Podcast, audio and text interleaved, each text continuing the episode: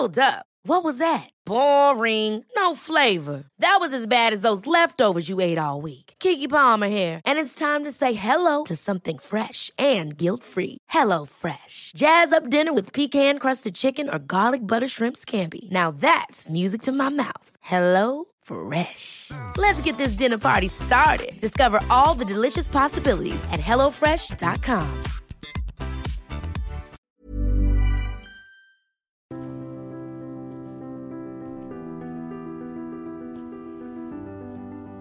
Bienvenue pour cette nouvelle émission consacrée à l'histoire. Merci beaucoup pour votre fidélité.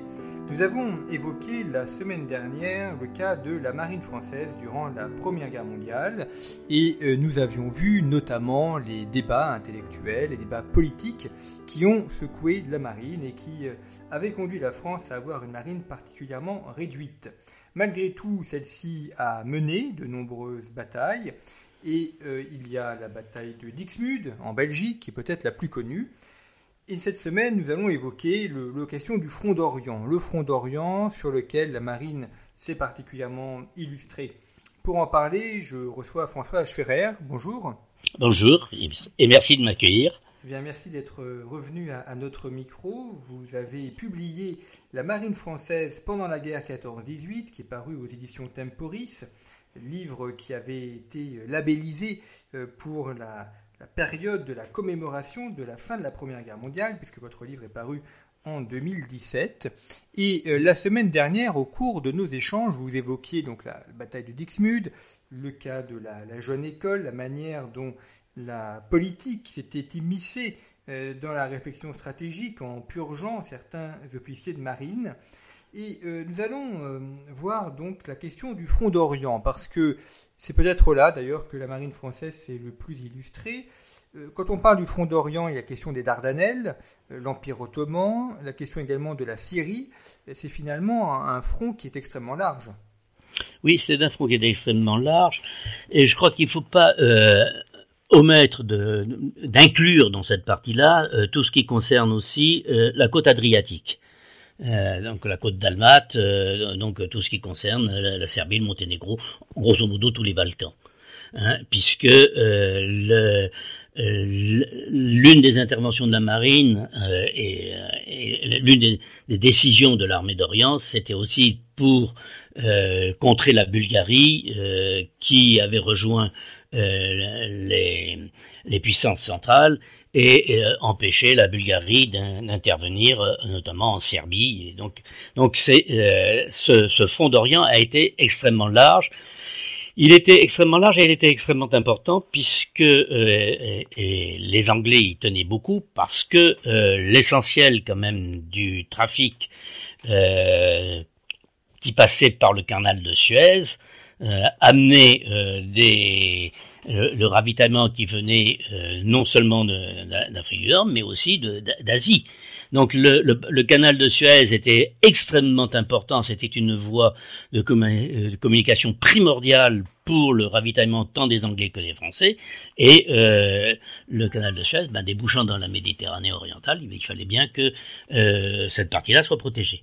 Donc on avait à la fois euh, le ravitaillement euh, qui venait euh, de, l'Est, on avait l'affaire des Dardanelles, c'est-à-dire l'idée de vouloir assurer la, continuité entre l'Empire russe et l'Angleterre et la France de l'autre côté, et puis il y avait toute la partie des Balkans. Donc il y a eu un énorme champ de bataille dans la Méditerranée orientale. Alors les Dardanelles, c'est cette guerre contre l'Empire ottoman. Il y a aussi eu une expédition menée par euh, Churchill, l'anglais Churchill qui était le premier euh, lord de l'amirauté, donc en charge de la marine anglaise. Euh, bataille des Dardanelles, enfin en tout cas expédition des Dardanelles avec Churchill qui s'est révélé être un échec. C'est révélé être un échec militaire, ça y a aucun doute, sur le plan immédiat. Mais ça s'est révélé aussi être comment dire quelque chose une bataille exceptionnelle de courage de ténacité de, la part de, ceux qui ont été euh, qui ont participé et qui a eu des, conséquences considérables par la suite, puisque c'est aussi euh, aux Dardanelles que euh, l'esprit national des Australiens et des Néo-Zélandais euh, a, vu le jour de façon de façon réelle. Donc les conséquences des Dardanelles sont sont considérables. L'idée de Churchill au départ, c'était d'assurer la continuité donc entre la Russie, entre l'Empire russe et le, et, les autres alliés, donc la France et l'Angleterre. Euh, passer par les Dardanelles était la chose, le, moyen le plus facile, puisque euh, sinon, euh, venir euh, de Russie en, en, Angleterre ou en France à partir des ports de la Baltique ou à partir des, de Vladivostok, ça prenait à la fois du temps et sont des ports qui sont bloqués par la, glace pendant plusieurs mois de l'année. Donc le, le Dardanelles était un couloir primordial pour permettre à la fois au blé russe venant d'Ukraine euh, d'arriver euh, en France et en Angleterre. C'était primordial pour permettre aux Français et aux Anglais d'envoyer des, des, armes et des munitions russes, etc. Donc c'était quelque chose de considérable. L'idée était, en, soi, était, était, probablement excellente. Une certaine manière, euh, Churchill a comment dire, a commis une erreur euh, monumentale quand même au départ, euh, je veux dire une, une, une, une erreur dictée par son orgueil en disant seule la marine pourra être, euh, sera nécessaire pour forcer les Dardanelles. Et donc on va euh, euh, envoyer uniquement la marine là-dedans et on, se passera de l'armée de terre. Et une fois que la, la marine sera arrivée à Constantinople, à ce moment-là, l'armée de terre pourra intervenir. Euh, c'était une vision euh, des choses qui aurait peut-être pu euh, fonctionner si la bataille des Dardanelles avait été déclenchée dès la première semaine ou la deuxième semaine de guerre, mais déclenchée quelques semaines plus tard, et c'était c'était une erreur parce que entre temps les, les Turcs et les Allemands avaient eu le temps de de miner les Dardanelles et d'organiser le système de défense. La deuxième erreur qui a été faite est euh, que on a, euh, dire, averti euh, les Turcs et les Allemands qu'on allait s'intéresser à cette région-là. On a fait un premier bombardement en février, euh, on a fait ensuite une, une, deuxième attaque en mars, puis ainsi de suite. Donc tout le monde savait que euh, les Alliés préparaient, préparaient quelque chose à cet endroit-là. Ensuite, on a déclenché l'attaque euh, de façon euh, un peu prématurée par rapport à, au dragage des mines avait, que les, les, les, Turcs avaient posé dans, le, dans les Dardanelles. Résultat, la première attaque purement maritime a échoué et donc on a envoyé à ce moment-là on s'est décidé à envoyer de l'armée de terre. Mais là encore, on a fait euh, une autre erreur, c'est que au lieu d'envoyer tout de suite un nombre, des troupes en nombre suffisant, euh, on les a envoyées euh, avec un peu de parcimonie et donc au fur et à mesure, les troupes étant trop faibles par rapport à l'importance de, de la résistance turque qui avait été très largement sous-estimée, le soldat turc était beaucoup plus résistant, efficace et que euh, on que les Anglais ne le pensaient. Et euh, donc beaucoup plus courageux aussi. Et donc euh, on a envoyé les, troupes petit à petit. Et les envoyant petit à petit, bah, au fur et à mesure de leur arrivée, elles se faisaient décimer. Un autre élément qui est entré en ligne de compte, une autre erreur qui est entrée en ligne de compte, et là je ne cherche pas à savoir euh, les responsabilités de qui que ce soit, mais l'autre erreur, de, euh, ça a été de débarquer euh, sur la presqu'île de Gallipoli, aux endroits où on l'a fait, parce que on a envoyé des troupes dans des toutes petites plages très resserrées, qui faisaient 200 mètres de large, 60 mètres de, profondeur, dominées par des falaises ou des collines, sur lesquelles les, Turcs avaient organisé leur défense et euh, j'allais presque dire, ils ont tiré sur les, les troupes qui débarquaient comme on va au tir au pigeon.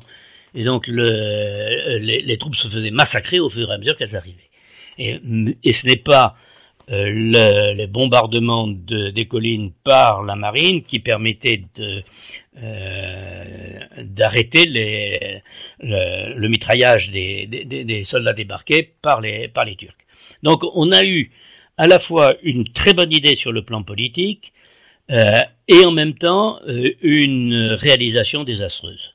Et cette réalisation désastreuse euh, a conduit euh, à un échec sanglant, euh, épouvantable, et au fait que ben, on n'a pas réussi à assurer la liaison entre la Russie et, et l'Angleterre, la Russie et la France, et que un certain nombre de personnes disent que si on y était arrivé, ben, la révolution bolchevique n'aurait peut-être pas eu lieu. Donc vous voyez que les conséquences des Dardanelles ont été considérables. Alors considérables aussi les évolutions techniques et technologiques et notamment euh, le développement des sous-marins. Alors on connaît les batailles qui ont eu lieu dans l'Atlantique, notamment euh, contre les sous-marins allemands. Mais qu'en est-il de la France? Est-ce que c'est un domaine dans lequel elle a investi? Et est-ce qu'elle aussi elle s'est dotée de ce type d'appareil? La, France était euh, la deuxième puissance, enfin la deuxième flotte sous-marine au début de la guerre. Avec, mais le, comme je disais la, semaine dernière, euh, avec des sous-marins très différents les uns des autres. Euh, il y avait donc plusieurs catégories de sous-marins et donc on ne pouvait pas passer d'un sous-marin à l'autre et, et, retrouver ses réflexes.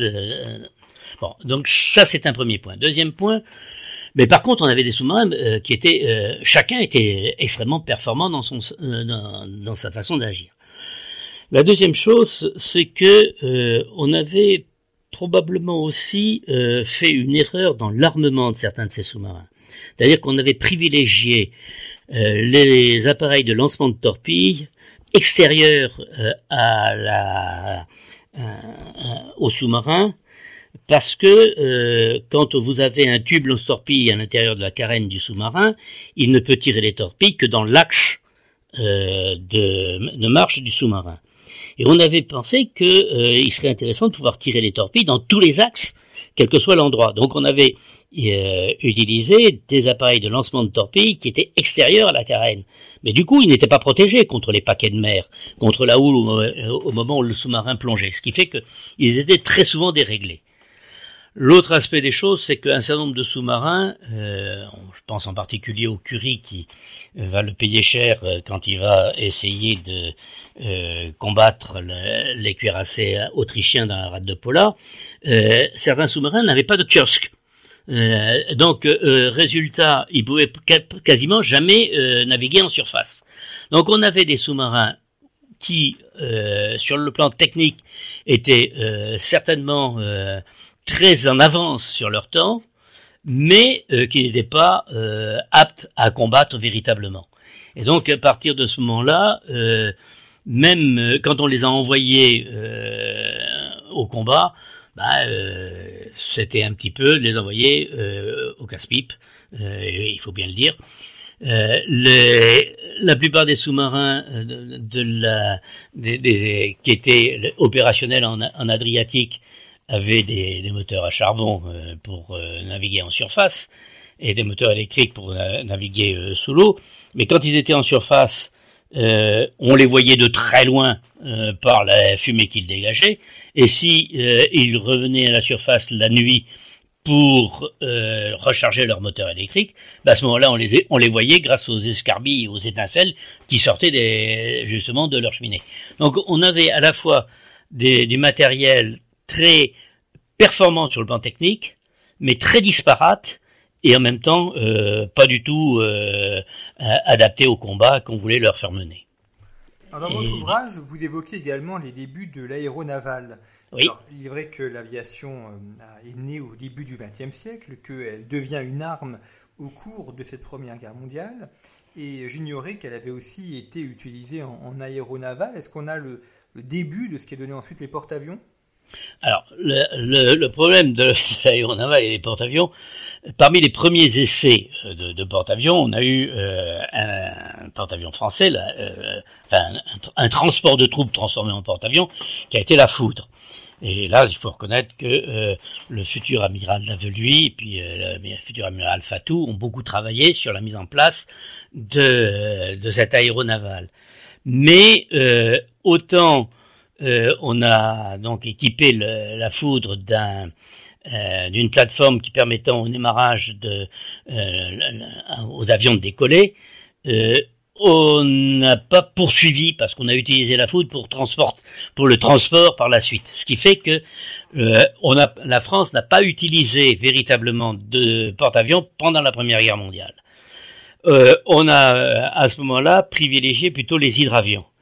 Euh, les hydravions posaient, ne posaient pas de problème en Méditerranée. Euh, et donc les premiers euh, euh, postes d'hydravion, on les a retrouvés donc sur les temps de berre d'une part, mais aussi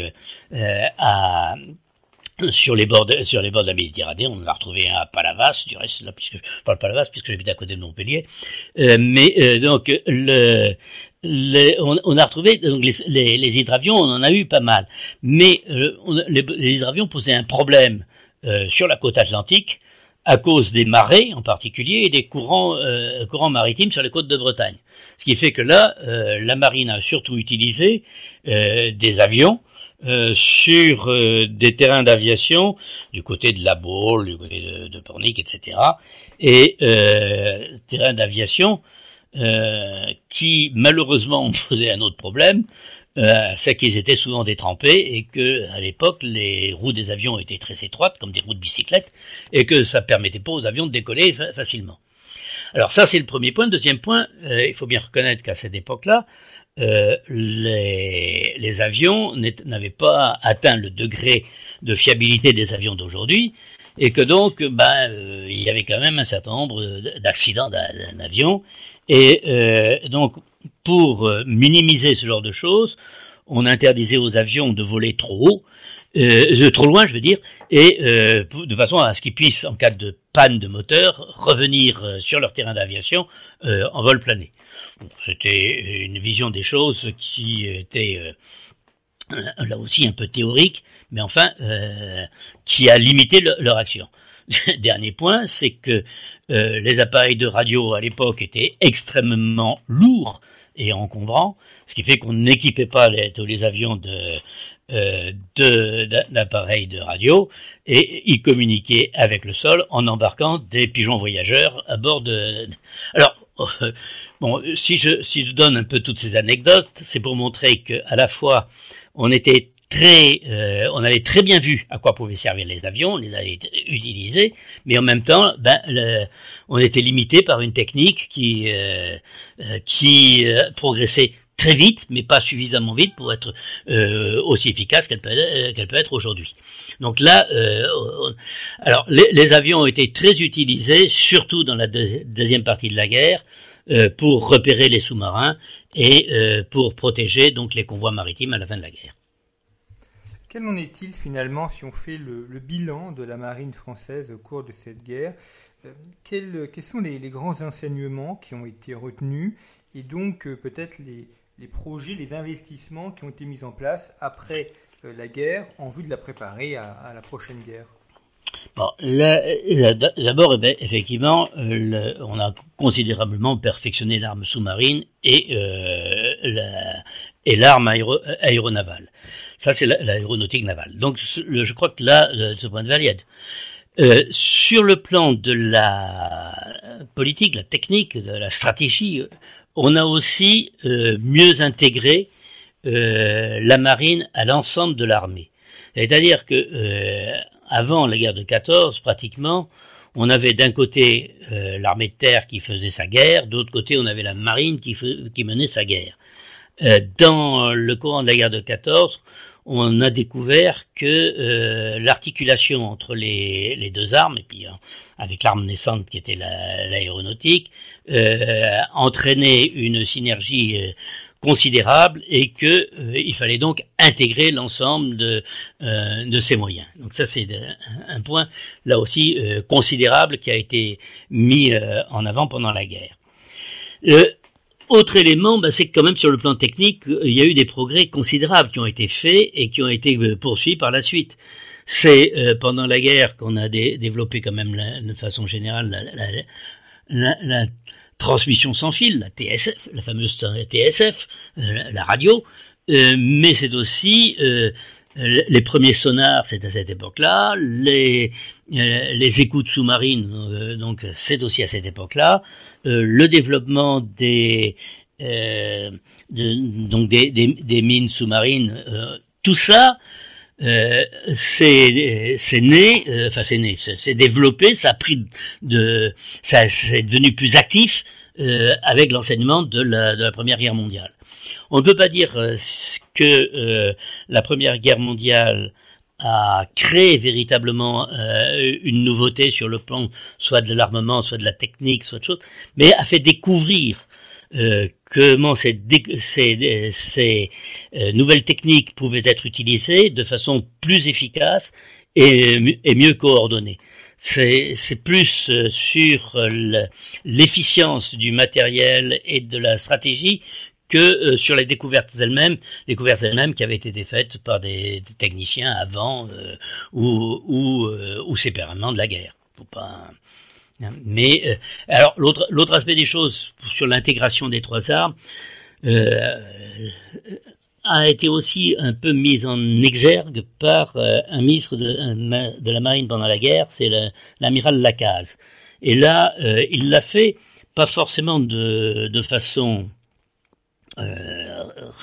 volontaire, enfin euh, personnel au départ, c'est simplement parce que plusieurs fois pendant la guerre, pendant la maladie du général Gallieni et puis avant l'arrivée du, général Lyoté à la direction au ministère de la guerre, euh, il a assuré l'intérim du ministère de la guerre. Donc assurant à la fois l'intérim du ministère de la guerre et le ministère de la marine, il a coordonné l'action de euh, des deux. Il l'a en particulier coordonné dans le cadre du, sauvetage de l'armée serbe. Donc tout ça euh, lui a, euh, a, fait découvrir à la fois que ben, cette synergie entre, entre, toutes les, entre les trois armes, la, marine, l'aviation et l'armée de terre, était l'une des clés d'un succès au combat. Quels sont les grands noms, les grands noms marins qui se sont illustrés euh, pendant cette guerre? Côté armée de terre, on connaît euh, Foch, euh, Castelnau, Pétain. mais côté marine, quels sont ceux qui ont marqué côté, côté, marine, je peux pas vous, on ne va pas tous les citer, mais je voudrais en citer cinq. Euh, je voudrais en citer cinq. D'abord, l'amiral Boué de la Perrère, qui a été donc le premier, premier chef de l'armée navale en Méditerranée, euh, qui était euh, un homme extrêmement euh, combatif et qui a eu à la fois la difficulté, comme je l'ai dit la dernière fois, de se heurter à des problèmes de hiérarchie avec les, son homologue anglais en Méditerranée, mais en même temps à la défiance de son ministre de la Marine, le docteur Augagneur, qui ne l'aimait pas, pas beaucoup et qui l'a, qui l'a, empêché d'agir comme il voudrait. Le, troisième point, c'est qu'on avait donné à, l'amiral Boué de la Perrère euh, des missions euh, différentes qui n'étaient pas faciles à coordonner et donc on, l'a mis dans des positions euh, insupportables. Mais il, il n'en demeure pas moins qu'il a su insuffler à l'armée navale euh, un esprit euh, qui a été euh, qui a transcendé la marine et qui l'a transcendé jusqu'à la fin de la guerre. Donc l'amiral Boué de la Perrère. Je ne peux pas ne pas parler de l'amiral Renard qui s'est particulièrement illustré à Dixmude à la tête des fusiliers marins, mais, et ça c'est moins connu, qui ensuite, ayant été nommé à la tête de, de, la marine dans ce qu'on appelait la zone des armées du Nord, euh, a été la, cheville ouvrière de la coopération entre la France et l'Angleterre, en particulier donc ses relations avec l'amiral Bacon et ensuite avec l'amiral Case, et, euh, son, et, le rôle qu'il a joué pour aider les, Anglais, y, compris dans le cadre euh, du blocage de Zeebrugge. Le, troisième personnage qu'on ne peut pas ne pas évoquer, c'est l'amiral Guéprat.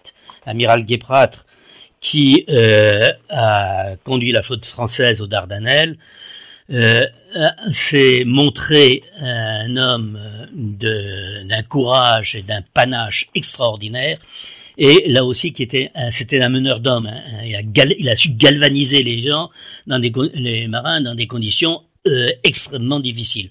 Alors certains lui ont reproché d'être un petit peu un peu tout fou, mais plus en réalité c'était un extraordinaire meneur d'hommes. Le quatrième euh, euh, marin que je voudrais euh, citer, c'est l'amiral Debon. Là aussi, l'amiral Debon, alors là aujourd'hui, si vous en parlez dans la, en France, personne ne sait qui c'est.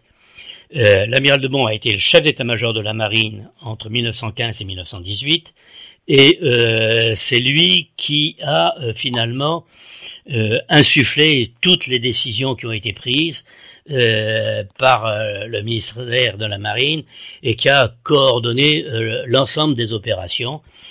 Et le, il était tellement exceptionnel et en même temps, j'allais dire tellement humble sur le plan personnel que à la fois il est, il est tombé dans l'oubli, mais en même temps à l'époque L'amiral Gélico, euh, donc qui commandait la flotte anglaise, disait euh, l'amiral de Bon voit à lui seul toutes les escadres, ce qui est quand même un, commentaire euh, particulièrement digne d'intérêt, surtout quand on sait qu'il vient du chef d'état-major de la marine britannique.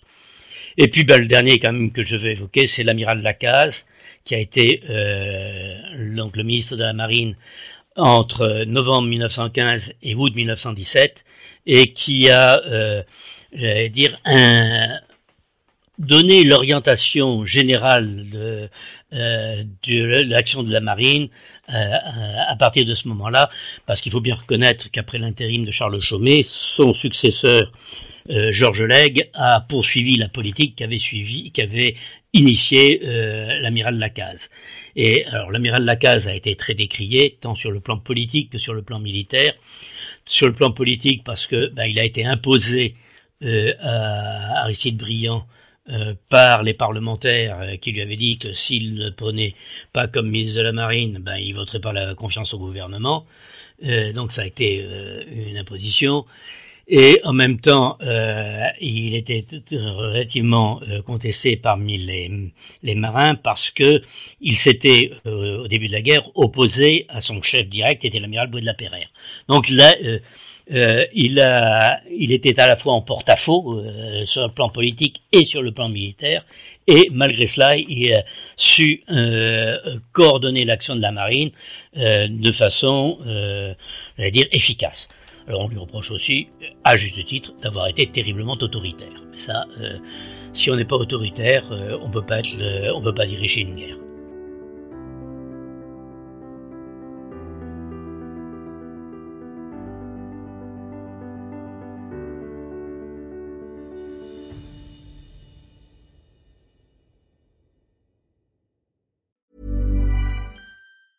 Ever catch yourself eating the same flavorless dinner three days in a row? Dreaming of something better? Well, HelloFresh is your guilt-free dream come true, baby. It's me, Kiki Palmer. Let's wake up those taste buds with hot, juicy pecan-crusted chicken or garlic butter shrimp scampi. Mm. Hello Fresh. Stop dreaming of all the delicious possibilities and dig in at HelloFresh.com. Let's get this dinner party started.